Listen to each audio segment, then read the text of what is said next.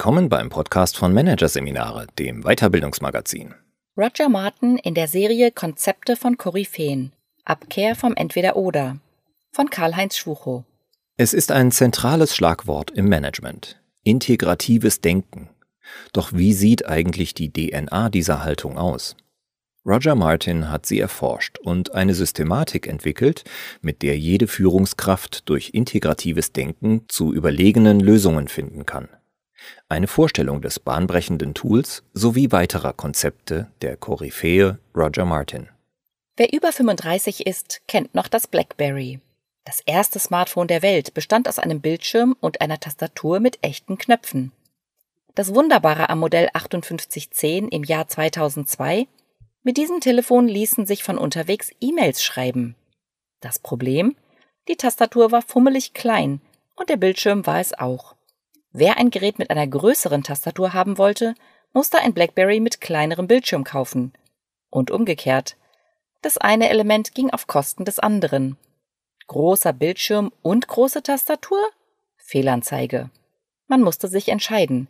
Beides zusammen war nicht zu haben, jedenfalls nicht in einer Gerätegröße, die noch in die Jackentasche gepasst hätte. Es galt das Entweder-Oder-Prinzip. Bis das Unternehmen Apple mit einer vollkommen neuen Erfindung kam. Das iPhone mit dem Touchscreen verschmolz Tastatur und Bildschirm zu einem einzigartigen und allen vorherigen Kompromisslösungen überlegenen Element. Genau diese Art von Innovation lässt Roger Martin nicht los. Das Verschmelzen von potenziell konkurrierenden und scheinbar widersprüchlichen Faktoren zu einer völlig neuen Lösung, so wie es Apple mit dem iPhone gelang, das war und ist eines der zentralen Themen des kanadischen Management-Experten. Er war es, der vor rund 15 Jahren im Zusammenhang mit Innovationen für das Verbinden des scheinbar nicht zu Verbindenden den Begriff des integrativen Denkens prägte. Als Schlagwort ist integratives Denken heute en vogue. Das ausgeklügelte System, das sich dahinter verbirgt, dürfte indes um einiges weniger bekannt sein. Roger Martins besonderes Verdienst ist, in seiner Zeit als Dekan der Business School an der Universität von Toronto ging er der DNA des integrativen Denkens auf die Spur. Das heißt, er untersuchte die Parameter dieser Denkart. Für einen Prozess, den etliche der besten Strateginnen und Innovatoren, so auch das iPhone-Entwicklungsteam, bislang eher intuitiv gesteuert vollzogen hatten, entwickelte er eine dezidierte Methodik, die dabei hilft, integrative Lösungen bewusst und gezielt herbeizuführen. Damit machte er integratives Denken zu einer Sache, die jede und jeder lernen kann. Über einen Zeitraum von sechs Jahren interviewte Martin mehr als 50 Top-Führungskräfte aus Wirtschaft, Kultur und Gesellschaft. Dabei stellte er fest, erfolgreiche Persönlichkeiten haben die Veranlagung, sich ohne Ressentiments gleichzeitig mit zwei diametral entgegengesetzten Ideen zu befassen und angesichts der Widersprüche nicht wie er sich ausdrückt, in Panik zu verfallen und hektisch den Weg in die eine oder andere Richtung einzuschlagen, sondern in aller Ruhe bilden sie aus den Gegensätzen eine Synthese. Lösungen wie das iPhone entstehen, wie Martin herausfand, wenn Innovatoren weder dazu bereit sind, Alternativen zu wählen, bei denen sie Abstriche machen müssen, noch gewillt sind, schmerzhafte Kompromisse oder die beste verfügbare schlechte Wahl einzugehen. Integrativ Denkende ermitteln die Widersprüche verschiedener Lösungen. Martin nennt sie Spannungspunkte. Stellen diese Widersprüche einander gegenüber und lösen sie auf, indem sie diese so verschmelzen, dass daraus etwas Neues entsteht. Dieser dritte Weg führt zu einem Ergebnis, das die Vorteile eines jeden Spannungspunktes beibehält und gleichzeitig besser ist als jede schon vorhandene Alternative. Aus einem Entweder-Oder wird auf diese Weise ein großes Und. Um zu einer solchen integrativen Lösung zu finden, hat Martin vier Vorgehensschritte ausgemacht. Erstens Modelle erkennen. Bereits vorhandene Alternativen bzw. mögliche Lösungen bezeichnet Martin als Modelle. Diese müssen erfasst werden. Welche Gegensätze ergeben sich aus den verschiedenen Modellen? Was sind die Vorteile? Nicht die Nachteile der Modelle für Mitarbeitende, Kundinnen, Aktionäre. Zweitens, Modelle eingehend prüfen. Wenn die Gegensätze gegenübergestellt werden, welche Spannungspunkte sind dann wahrzunehmen? Welche Gemeinsamkeiten und Unterschiede gibt es? Wo liegen die wichtigsten Nutzeneffekte? Welche Kausalketten weisen die jeweiligen Gegensätze auf? Woraus genau resultiert die Spannung? Drittens. Möglichkeiten eruieren. Welche Modellelemente sind geeignet, einen Weg zur Integration zu eröffnen? Und viertens. Prototypen entwerfen. Die Möglichkeiten werden durch Storytelling, Visualisierung und physische Modelle überprüft und weiterentwickelt. Die vier Phasen verhalten sich wie die Phasen eines Design Thinking Prozesses. Sie sind nicht als lineare Abfolge zu verstehen, sondern als iterativer Prozess mit Rückkopplungsschleifen. Alles in allem betont Martin zum integrativen Denken. Es geht darum, alternative Perspektiven zu entwickeln und nicht darum, Probleme zu vereinfachen. Daher ist es erforderlich, das gesamte Bild zu betrachten. Die Bandbreite möglicher Lösungen wird vor allem nur dann deutlich, wenn von anderen Personen Widerspruch zu bereits gefundenen ersten Lösungsansätzen eingefordert wird. Nicht in Alternativen zu denken, sondern diese zusammenzuführen. Dieses Prinzip beherzigt Roger Martin auch in Bezug auf seine Tätigkeit als Hochschullehrer, in der er von 1998 bis 2013 tätig war, und als Organisationsberater, als der er heute tätig ist.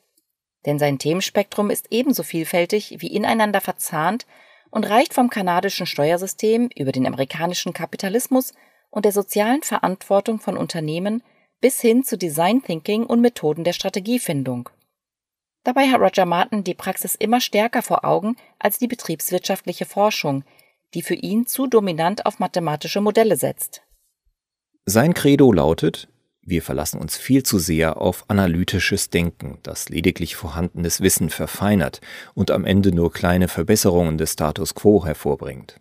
Führungskräfte sollten lieber wie Designerinnen und Designer denken und vor allem handeln. Das heißt, für Martin zählen mutige Wege und große Würfe und hierzu das Ausprobieren und Tun. Da seiner Überzeugung nach nicht analytische Köpfe, sondern kreative Geister die Geschäftswelt verändern, müssen Führungskräfte Fähigkeiten entwickeln, die nur durch integrative Lehrpläne aus verschiedenen Disziplinen, einschließlich Soziologie und Philosophie, vermittelt werden können. Orientiert am Praktischen und gut Umsetzbaren ist auch das Modell zur Strategieentwicklung, das Roger Martin in Kooperation mit Alan George Lovely, dem Ex-CEO von Procter Gamble, entworfen hat. Unter Lovely hat sich der Umsatz und Unternehmenswert von Procter Gamble innerhalb von zehn Jahren verdoppelt, bei gleichzeitiger Vervierfachung der Profitabilität. Den Kern eines solchen Erfolgs bilden, wie Martin und Lovely in ihrem Buch Playing to Win, How Strategy Really Works darlegen, nicht langfristige Pläne und große Visionen eines Unternehmens, sondern klare pragmatische Entscheidungen, die stets die Kundschaft an erste Stelle setzen und nicht die Aktionäre. Die fünf zentralen Fragen in einem jeden Strategiezyklus sind, so Martin und Lovely, Erstens, was ist unser Ziel, um zu gewinnen? Zweitens, wo werden wir spielen? Drittens, wie werden wir gewinnen? Viertens, welche Fähigkeiten müssen wir besitzen, um zu gewinnen? Und fünftens, welche Managementsysteme sind erforderlich, um unsere Entscheidungen zu unterstützen?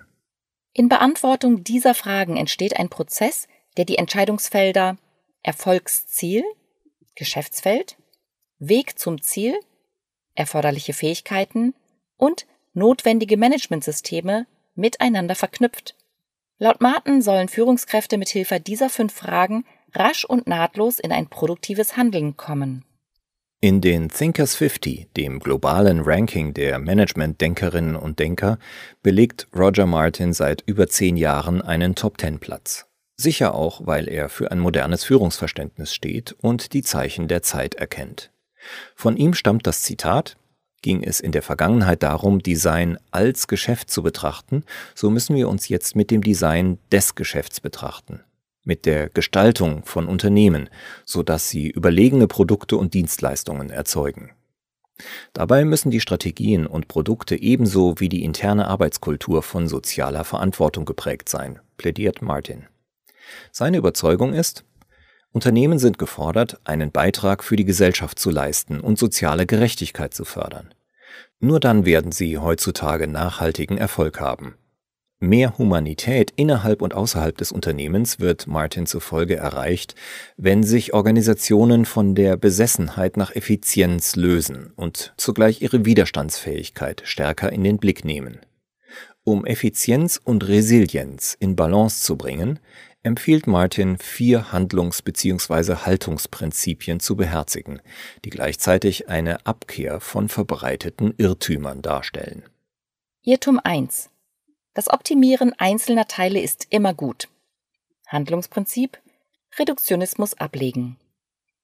Führungskräfte haben meist eine betriebswirtschaftliche oder technische Ausbildung, die sie lehrt, Unternehmen in Einzelteile zu zerlegen und jedes Teil für sich zu optimieren. Alles in der Annahme, dass die Teile wieder zusammengefügt werden können, um ein nützliches Ergebnis zu erzielen. Ein Unternehmen ist jedoch ein komplexes, adaptives System, dessen Komponenten und Subsysteme in hohem Maße voneinander abhängige menschliche Prozesse sind. Daher gefährdet die Überoptimierung eines Teils die Optimierung eines anderen Teils. Irrtum 2. Freie Kapazitäten sind Verschwendung. Handlungsprinzip Slacks fördern. Freie Kapazitäten auch Englisch Slack oder Deutsch Schlupf oder Schlupfloch genannt, werden meist als Verschwendung gesehen, die es zu beseitigen gilt. Viele Einzelhandelsunternehmen zahlen daher niedrige Löhne und oder reduzieren Arbeitsstunden auf das für die Bedienung der Kunden erforderliche Minimum. Höhere Effizienz durch niedrige Löhne und die Beseitigung von Leerlauf ist ihr theoretisches Erfolgsrezept. Eine kleinere Anzahl von Händlern, darunter die Großhandelskette Costco und die Lebensmittelkette Trader Joe's, verfolgt jedoch das gegensätzliche Prinzip. Sie zahlen nicht nur weitaus höhere Löhne als in der Branche üblich, sondern setzen absichtlich auf freie Kapazitäten bei ihren Beschäftigten. Statt weniger rentabel zu sein, erzielen diese Unternehmen einen viel höheren Umsatz pro Quadratmeter Fläche und eine viel höhere Rentabilität als andere Unternehmen, die dem Standardmodell folgen. Der Grund? Die Kundschaft wird besser beraten, das Klima in den Geschäften ist entspannt und lädt zum Kaufen ein. Irrtum 3. Ein klares Ziel führt auf einen guten Weg. Handlungsprinzip mehrere Zielgrößen verfolgen. Die Orientierung an nur einer Zielgröße, zum Beispiel Eigenkapitalrentabilität, kann schnell in die Irre und zu falschen Entscheidungen führen. Es ist besser, sich an mehreren Zielgrößen zu orientieren, selbst wenn diese vordergründig gegensätzlich sind. Ein Beispiel ist Southwest Airlines, die erfolgreichste Fluggesellschaft in den USA. Southwest will sowohl die kostengünstigste Fluggesellschaft in Amerika sein, als auch die Nummer eins in Kundenzufriedenheit, Mitarbeiterzufriedenheit und Rentabilität. Die multiplen Ziele erfordern es anzuerkennen, dass ein System eine komplexe Kombination von Teilen ist und dass der Erfolg ein Gleichgewicht zwischen der gegenseitigen Abhängigkeit der Teile und der Trennung zwischen ihnen erfordert. Irrtum 4. Wer das Monopol hat, hat gewonnen. Handlungsprinzip? Den Dauerwettbewerb suchen. Manager und Managerinnen fühlen sich in der Regel sicher, wenn ihre Kundinnen und Kunden keine Alternative zu von ihnen hergestellten Produkten oder Dienstleistungen haben. Doch Monopole haben in der Natur keinen Bestand und auch in der Wirtschaft nicht. Denn Monopolisten müssen nicht auf ihre Kundschaft hören. Sie können sich selbst bedienen, statt ihre Kunden zu bedienen. Die Folge ist, dass Monopolisten mit der Zeit verdummen. Sie verfügen zwar über praktisch unbegrenzte Ressourcen, haben aber nicht die Motivation, sie produktiv einzusetzen. Wenn sich ihr Umfeld verändert, sind sie nicht in der Lage, sich darauf einzustellen, weil sie aus der Übung sind. Ein großartiges Unternehmen braucht großartige Wettbewerber, um großartig zu bleiben. Von den zehn Unternehmen, die seit mehr als 30 Jahren im Dow Jones 30 vertreten sind, hatten neun, nämlich ExxonMobil, P&G, United Technologies, 3M, Merck, American Express, McDonald's, Coca-Cola und Boeing, immer mindestens einen starken Konkurrenten. Die einzige Ausnahme ist IBM, das dann auch in eine langanhaltende Flaute geriet. Daraus folgt, Unternehmen sollten aggressiv mit ihren Mitbewerbenden konkurrieren, aber nicht um sie aus dem Geschäft zu drängen, sondern um die Herzen, Köpfe und Geldbeutel der Kundschaft gegen eine mächtige Konkurrenz zu gewinnen. In seinem jüngsten Buch A New Way to Think, das in diesen Tagen erscheinen wird, wird der 65-Jährige eine Synthese seiner bisherigen Arbeiten liefern. Die zentrale Botschaft steht jetzt schon fest. Die Pandemie lässt uns erkennen, dass wir neue Probleme nicht mit alten Werkzeugen lösen können. Für Führungskräfte heißt das, sie brauchen Mut zu neuem Denken.